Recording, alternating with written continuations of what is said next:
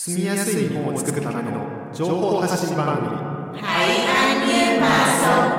皆さんこんにちは今回はベトナム夢神戸のアイントゥーと林孝也が日本に暮らすベトナム人に役立つ情報をお伝えします Xin chào quý vị và các bạn. Anh Thư và Hayashi Takaya của Việt Nam yêu mến Kobe xin được tiếp tục chia sẻ những thông tin hữu ích cho người Việt hiện đang sinh sống tại Nhật Bản trong chương trình ngày hôm nay. 今回の番組では六甲山でのハイキングというテーマでお伝えします Trong chương trình ngày hôm nay, chúng tôi xin chia sẻ về hiking trên núi Rokko. で、えっと 9, 9月第2回目っていうことで、えっと今日の番組ですねあのちょうど収録してるのは、うんチュントゥ、えー中秋の日ですね中秋節の日に今回は収録をしています、えー日本でもお月見って言って、まあ、中秋を祝いますがベトナムでも祝うんですよね Ừ. Và đúng ngày hôm nay chúng tôi thu âm là ngày mùng 10 tháng 9 thứ Hay. bảy thì là đúng vào à, ngày trăng tròn. Gọi là Tết Trung thu. Thì Tết Trung thu là một cái Tết mà được nhiều người châu Á trong đó có Trung Quốc, Hàn Quốc và cả Việt Nam luôn luôn chào đón. Và đang trình chiếu trên à, YouTube ở đây đó là một tờ thông báo về sự kiện à, chào đón đêm Trung thu sẽ diễn ra ở một cái công viên そうですね。えっ、と、まあ、YouTube の映像で流しているのはこの神戸市長田区で今度開かれる、えー中秋節のうんお祭りの、えーチラシを映してます。この駒ヶ駒ヶ林公園で、えーお祭りをするということであのコロナ禍っていろんなお祭りがおお休みになるということもありましたがこうやってあのベトナムのお祭りっていうのもうん。日本でまた次第に開かれるようになってきました。và chương trình này do hội người Việt ở Kobe tổ chức và mặc dù là à, chắc là những năm trước vì dịch corona nên là không được ừ, tổ chức cái sự kiện này nhưng mà năm nay thì sau um, thời điểm mà dịch bệnh đã khá là lắng xuống rồi thì mọi người đã cố gắng tổ chức để cho các cháu thiếu nhi có một cái Tết Trung thu thật là vui vẻ. はい、ということでこんな感じであの夏がですね今年も徐々に終わります、終わってきましたねでどんどん涼しくなってきましたでそうすそういうふうに日本では秋になると、例えば食欲の秋 とか、えー読書の秋スポーツの秋といったそういったあの表現を聞くことがあると思います。そういったあの新しい季節になって涼しくなって、えー例えば食欲の秋ですね、うん。たくさんあの夏バテだった人もうん。ご飯が食べれるようになったりとか、えー読書をしようとかえースポーツをやってみようとか何か新しいことをやってみようと思う人も、うん。えー多くなってると思います。Và vâng, mùa hè năm nay thì đang dần kết thúc và trời thì bắt đầu mát hơn. Ở Nhật khi vào mùa thu thì chúng ta thường hay nghe thấy những cụm từ như là mùa thu của sự thèm ăn này, mùa thu của việc đọc sách, mùa thu của những môn thể thao. Và thời điểm chuyển mùa như bây giờ thì sẽ có nhiều người muốn bắt đầu một việc gì mới. はい、で、えーっと夏はですね、えー暑くて運動していなかったっていう人も秋は低い山でのハイキングに行ってみるのは、えーいかがでしょうか、えーこの FMYY のある、えー神戸市長田区の近くにも、えー六甲山という山があります、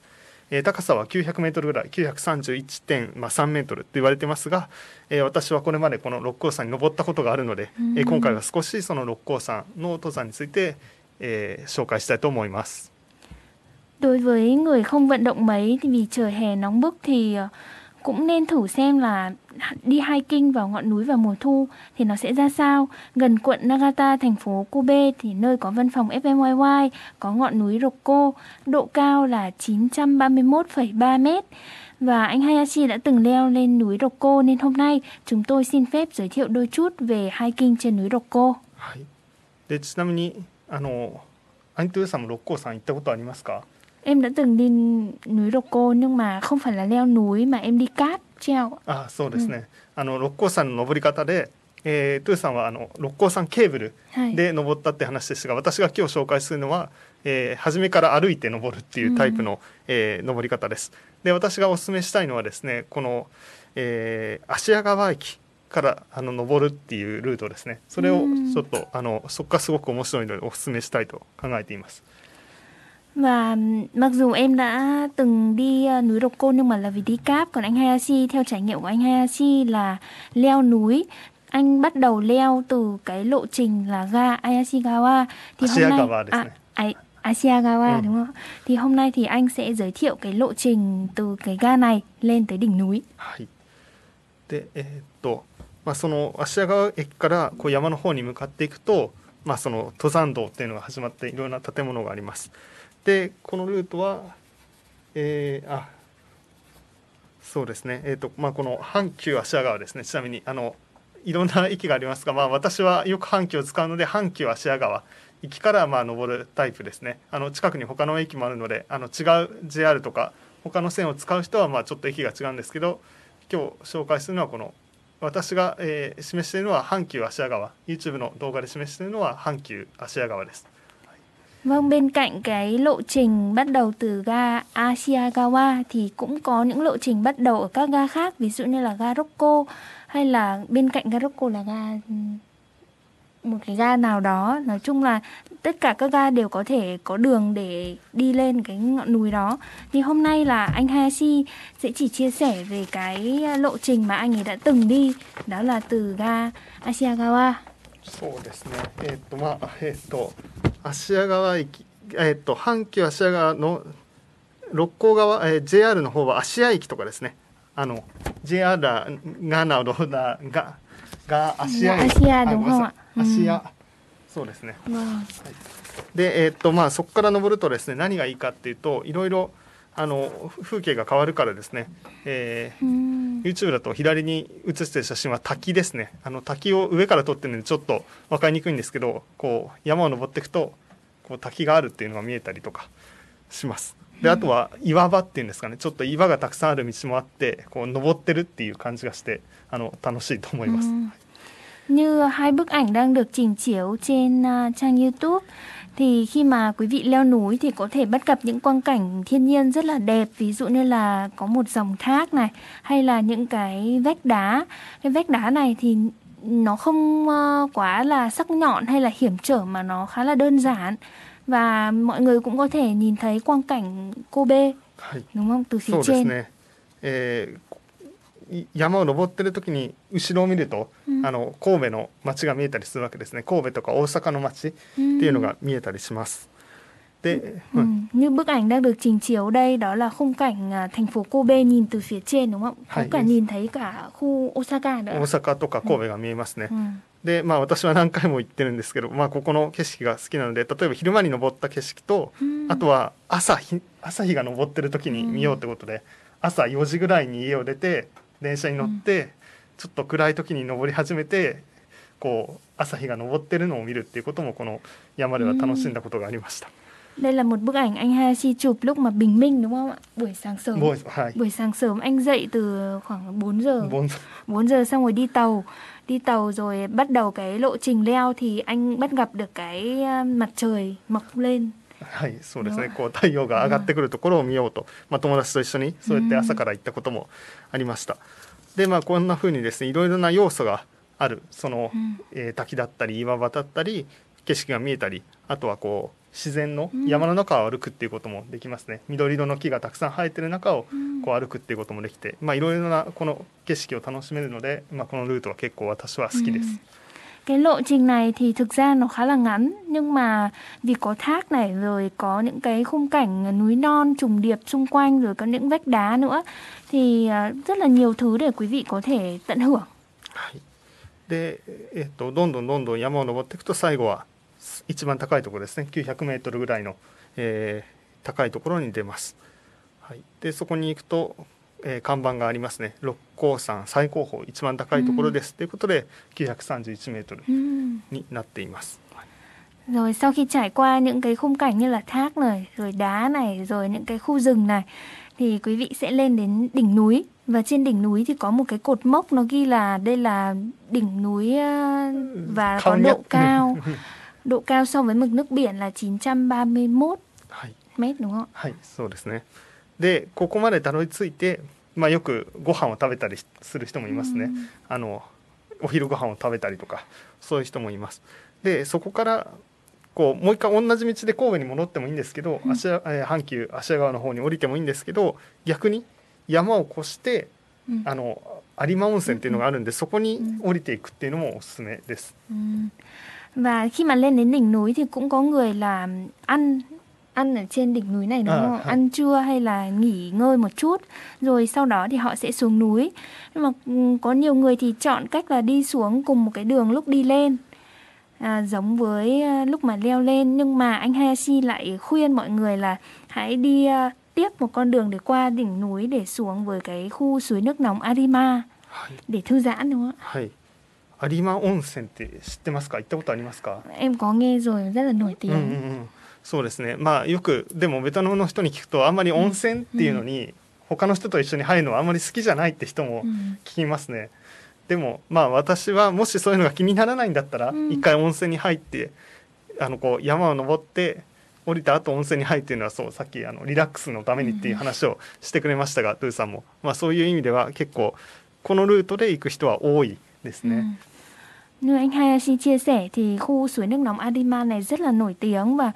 những người mà leo núi thì thường chọn cái lộ trình mà leo núi sau đó là xuống cái khu suối nước nóng này để nghỉ ngơi và thư giãn.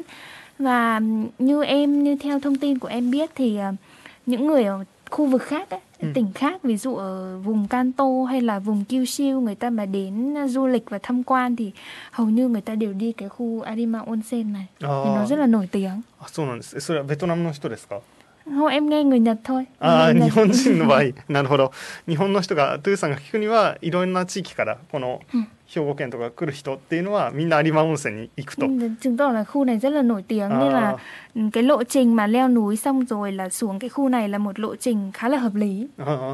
そうですね。まあ、他に、温泉に入らなかったとしても、すごくこう、街が綺麗だったり、あの、カフェとか、ご飯食べる場所があったりして街の風景も楽しめるので、あの温泉じゃなくても楽しむところはあります。 Nên nếu mà không vào tắm suối nước nóng thì quý vị cũng có thể là dạo quanh phố xá rồi ăn uống nghỉ ngơi ở các cửa hàng rồi là các cái tiệm cà phê chẳng hạn mà không khí ở trên núi này cũng mát mẻ đúng không ạ? あそうですうね、んはいまあそんな感じであのそうですねえーっとだからでその後はもう もう一回山に登ることはせずにあのうん電車とかバスとかでこう神戸とか大阪の方に戻ってくるっていうことができます。Và quý vị có thể quay lại Kobe bằng à, à, tàu điện hoặc là xe buýt từ khu này. はい、で、えーっと今回紹介したコースはこうちゃんと行って5時間ですね。Ừ. だから例えば朝10時に出発あ朝まあ9時に出発したら、えー、こう足したら101112 Nhìn gì? 12って2時ですね、だから山に到着するのがこう3時間かけて登ったらちょうど12時頃っていうことになると、ただやっぱりなるべく早い方がいいんですよね、うん。山に登るのは。やっぱり太陽が暮れてしまうとその夜になってしまうとうん。道が見えなくて危ないので、なるべく早くこう山から降りれるように行くのが大事なことです。Và theo như trải nghiệm của anh Hayashi thì cái lộ trình này để mà vừa leo núi rồi là vừa xuống khu Arima đúng không ạ? Thì là mất 5 tiếng. Đúng không ạ? Thì nếu mà quý vị bắt đầu từ buổi sáng 9 giờ thì khi lên đến đỉnh núi sẽ là 12 giờ trưa. Thì quý vị nghỉ ngơi ăn uống buổi trưa xong rồi là xuống chơi cái khu Arima này khoảng 2 tiếng, ừ. xong rồi đi về là vừa chứ không nên là bắt đầu muộn quá bởi vì nếu bắt đầu muộn quá thì khi mà mình ra về ấy, ừ. thì là cái trời nó sẽ tối. Và lúc đó là di chuyển cũng cũng không thuận tiện bằng trời sáng đúng không ạ? はい、ということでですね、えっとまあ、こうやって短いコースであっても、まあ、準備をしっかりして登ることが大事ですね。あの運動とかまず靴はですね、運動とか登山ができる靴を履いたりあとは、えー YouTube でも映してますが地図ですね地図をちゃんと用意してあとはあの山登りする人はみんなこれをあのコンパスっていうのを持ってますね、えーコンパスあのどちらが北ですかとかあの、まあ、場所が分かるよううん。にちゃんとコンパスを持っていくってことも大事です。あと食べ物とか飲み物を持って行ったりあの荷物はリュックサックを使って両手が使えるようにすることですね。何かあったらこう転んでしまったら手をつけたりとかできるようにうん。何も持たない方がいいですねあであとはそうやって夕方日が暮れる前に山から降りれるように早い時間に登山を始めるといったことを気をつけてほしいと思います。 Và tuy chỉ là lộ trình leo ngắn nhưng mà sự chuẩn bị kỹ càng để leo núi là điều vô cùng quan trọng. Và quý vị cần chuẩn bị những điều như là có một đôi giày tốt để vận động về leo núi này, rồi mang theo bản đồ như đang trình chiếu trên bức ảnh đây và cả la bàn nữa để xem là đâu là hướng bắc, đâu là hướng nam để không bị lạc. rồi nước uống đồ ăn đồ đạc các thứ thì chúng ta nên cho vào trong ba lô và đeo trên vai để có thể là sử dụng hai tay một cách uh, tự nhiên và tự do nhất để khi mà mình ngã thì mình có thể bấu víu vào đâu để sử dụng tay một cách thuận tiện và nên bắt đầu leo núi vào thời gian sớm để có thể xuống núi trước khi mặt trời lặn vào chiều tối. はい、でここまで、えーまあ、私の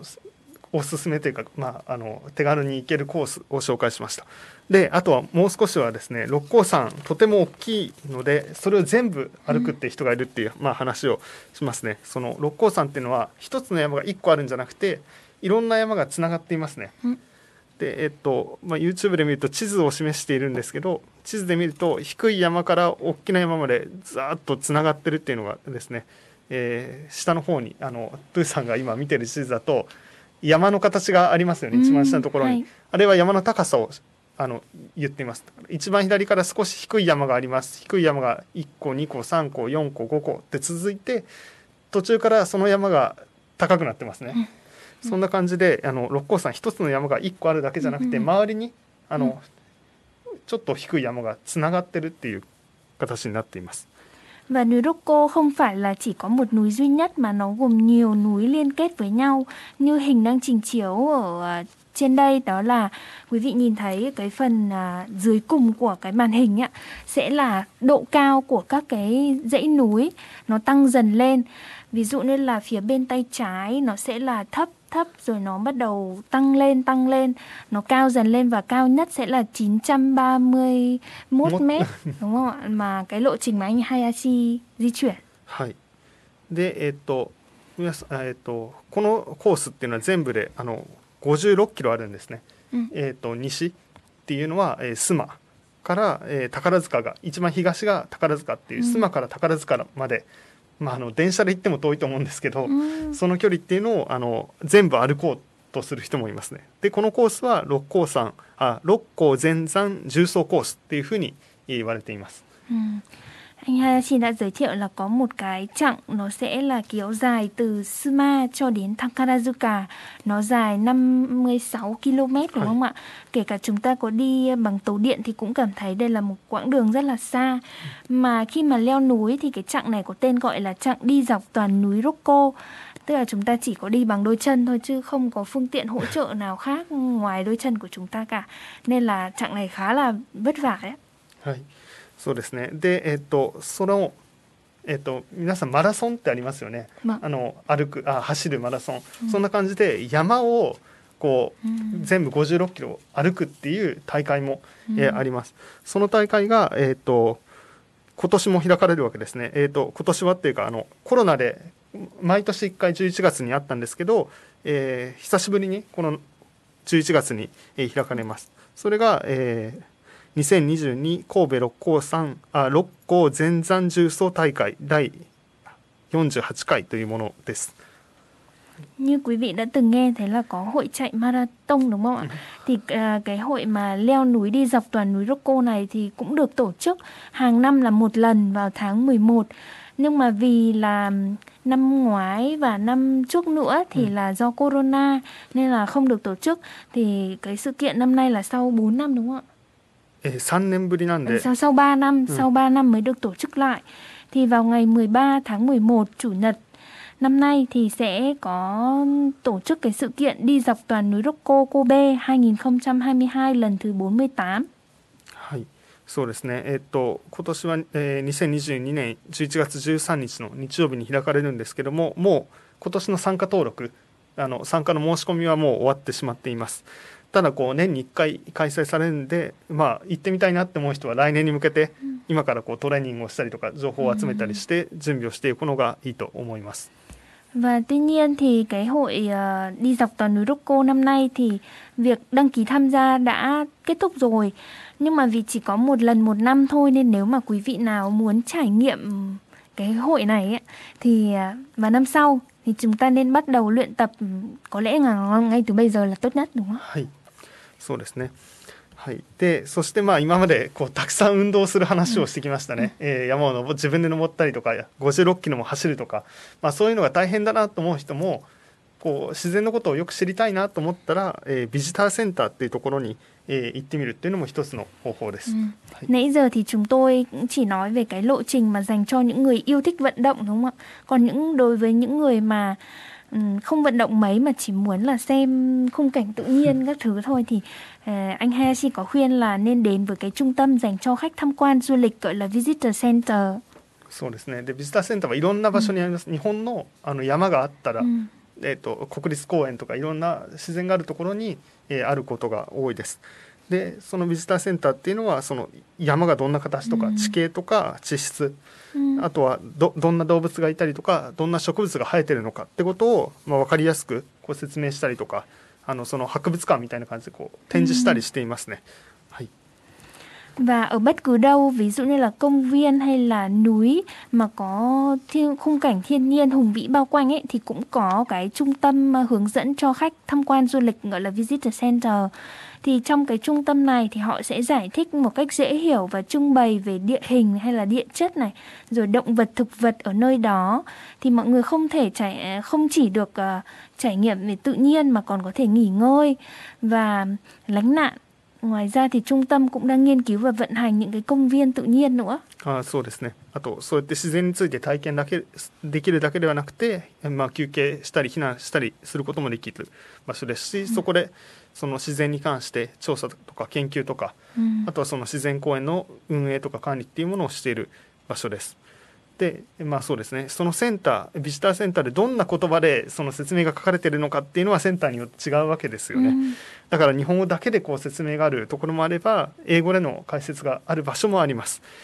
ただまあまあそうですね。だからあんまりベトナム語で展示があるっていうところはあんまりまだ私は見たことがないんですね、うん、残念ながら。ただ映像とか 模型があったりとか山がこんな形ですよとか、まあ、そういった展示もあるんで、まあ、言葉が分からなくても分かる部分はあるんじゃないかなとは思っています。Khi mà quý vị đến với cái trung tâm dành cho khách tham quan du lịch Visitor Center này thì cái việc hiển thị bằng ngôn ngữ nào thì nó cũng phụ thuộc vào tùy các cái trung tâm với nhau. Nhưng mà cũng có khi họ chỉ hiển thị bằng tiếng Nhật và có giải thích bằng tiếng Anh. Um, tiếng Việt thì anh Hashi bảo là chưa thấy đúng không ừ. ạ? Nên là nhưng mà ở trong đó thì có trưng bày về hình ảnh rồi là các mô hình nên dù mọi người có không hiểu về ngôn ngữ thì vẫn có thể là xem cái triển lãm và trưng bày đó để hiểu biết hơn về cái khu mà mình đang tham quan. そうですね。で、六甲山の場合は六甲山ビジターセンターというものがあります。えー、六甲山ビジターセンターのホームページを見るとベトナム語の説明はないんですけども、ところどころ少しだけ、 えー、多言語表記あのいろんな言葉で書いてありますね。中国語とかえー、英語あとはハングルで、うん、あの説明が書いてある部分もあります、えー、利用案内とか施設紹介、えー、自然探索ツアーハイキングコースっていう、まあ、ページには説明がありますし、えー、マウンテンリポートっていうところは英語で書かれているので最近のその六甲山の様子っていうものをそのマウンテンリポートっていうところは英語で読むことができます。なんで関心のある人はそのハイキングコースっていうところの地図を見て、うん、その場所に行ってみてもらったらいいんじゃないかなと思います。うん Và trên núi Độc Cô thì có trung tâm dành cho khách tham quan du lịch Visitor Center. Nếu thử truy cập vào trang web chính của trung tâm này thì tuy không có giải thích bằng tiếng Việt nhưng một vài phần lại có hiển thích bằng uh, ngoại ngữ khác. Ví dụ như là ở phần hướng dẫn sử dụng này, giới thiệu cơ sở vật chất này, tour thám hiểm tự nhiên, đường hiking. Bên cạnh tiếng Nhật thì còn có trang web bằng tiếng Anh, tiếng Trung Quốc, tiếng Hàn Quốc và bạn à, có thể đọc thông tin mới nhất bằng tiếng Anh ở Mountain Report là một cái vùng mà à, một cái um, phần mà quý vị có thể cập nhật những cái thông tin mà mới nhất của cái trung tâm này bằng tiếng Anh và người nào có quan tâm thì hãy xem bản đồ và bản đồ chặng hiking và hãy thử ra ngoài bắt đầu hiking xem. そうですね。はい。ということで、まあまあ、今回私の、まあ、おすすめということで、六甲山登ってみたらどうですかという、まあ、話を、うん、えー、しました。えー、これ、えー、今 YouTube で写している写真はですね、あの、うん、もみじですね。11月に六甲山に行った時のもみじです。まあ、あの、今まで、まあ、この番組とか、うん、FM えーと、ベトナム夢神戸のニュースレターとかでも、うん、あもみじの季節が来ましたねと皆さん出かけてみてはどうですかっていう話をしてみましたが、まあ、中にはこうやって山に行ってみるっていうのも一つのもみじを見る方法かなと思います。うん、トゥさんどうですか？Đúng rồi ạ, như anh Hayashi có đang trình chiếu bức ảnh mà anh chụp trên đường leo núi Rokko Hay. là mùa lá đỏ đúng không ạ? Thì đa phần mọi người đều nghĩ là vào mùa lá đỏ nên là đi những cái nơi nào nổi tiếng như là chùa chiền ở Kyoto Ừ. hay là hay là Nara chẳng hạn. Nhưng mà cũng có nhiều người sẽ chọn việc leo núi Ừ. bởi vì là khi mà leo núi thì họ có thể ngắm những cái lá đỏ mà một cách tự nhiên nhất Ừ, ừ. Ừm, và không không khí xung quanh họ cũng rất là trong lành và thoáng mát nên là việc leo núi vào mùa lá đỏ tháng 11 là khá là thú vị そうですね。あとラドタムイモは những núi mà thấp 低い山ですね。11月とか12月とかは低い山での紅葉ですけど、もう少し早く、まあ、紅葉を見く見たい時は高い山に行ってみるっていうのも一つの方法ですね。そうするともっと早く.あの紅葉を見ることができます。như anh Hayashi chia sẻ thì tháng 11 là những cái núi thấp thì có lá đỏ còn những cái núi cao thì chắc là có lá đỏ sớm hơn はい。 đúng không? Ví dụ như là Tháng tháng chín- 9 tháng tháng 10, 10 ừ. là núi cao đã có lá đỏ rồi. そうですね。まあただ今コロナの問題もありますよね。で山に登るとやっぱりすごく汗をかくのでマスクをつけれなかったりします。 À, だからやっぱり今まで山に行くとうんいいことは 山で会う人ってうん。初めて会った人でもみんな「こんにちは」って言うんですね。Vâng. でもこのコロナになってから山だとマスマスクを何でしょう？わわざわざして「こんにちは」って言うかそれとも「こんにちは」って言わずにうん。通り過ぎるかどっちにするかってなかなかルールはないですけどうん。迷うところですね。Vâng và vào mùa corona thì việc leo núi thì cũng khiến cho cái ví dụ như là chúng ta thường có thói quen là khi gặp những cái bạn đồng hành chẳng hạn mặc dù không quen biết đâu ừ. nhưng mà khi mà mình gặp nhau thì mình cũng chào nhau một cái một cách là xin chào rồi là cố lên nhé chẳng hạn ừ, ừ, ừ, động viên nhau nhưng mà vì vào mùa corona nên là mọi người đều đeo khẩu trang mà để chào nhau thì lại phải bỏ khẩu trang xuống rồi lại chào thì nó khá là rắc rối và mất thời gian ừ. nên là nhiều khi người ta cũng bỏ bớt cái cái thói quen đấy ừ. nhưng mà khá là buồn đúng không ạ Ừ, nếu mà khôngcó cái thói quen đấy あとやっぱりもしやっぱり声を掛け合うことであの危ないことも避けれる、あのしっかり体に気をつけたりとか、困ってる人がいたら助けたりとかそういうこともしやすいので、やっ.ぱり声を掛け合うってことは大事なことなんですよね。まあそれが.ちょっとこうあ話しかけていいかなとか思ってしまうのははいちょっと良くないですよね。Ừ. Vâng, đ- đúng là không thể phủ nhận cái ờ, lợi ích của việc là mình chào nhau, mình nói chuyện với nhau khi mà mình cùng nhau leo núi, mình có thể giúp đỡ nhau này rồi là cảnh báo cho nhau phía trước là có cái gì nguy hiểm Ừ. hay là đường trơn trượt lắm chẳng hạn. Nếu mà không có cái thói quen giao tiếp đấy thì khi mà leo núi thì nó cũng mất đi một phần thú vị đúng うん không ạ? うんうんそうですね。まああとは今、まあ、どこに行って例えば紅葉を見たいと思っても、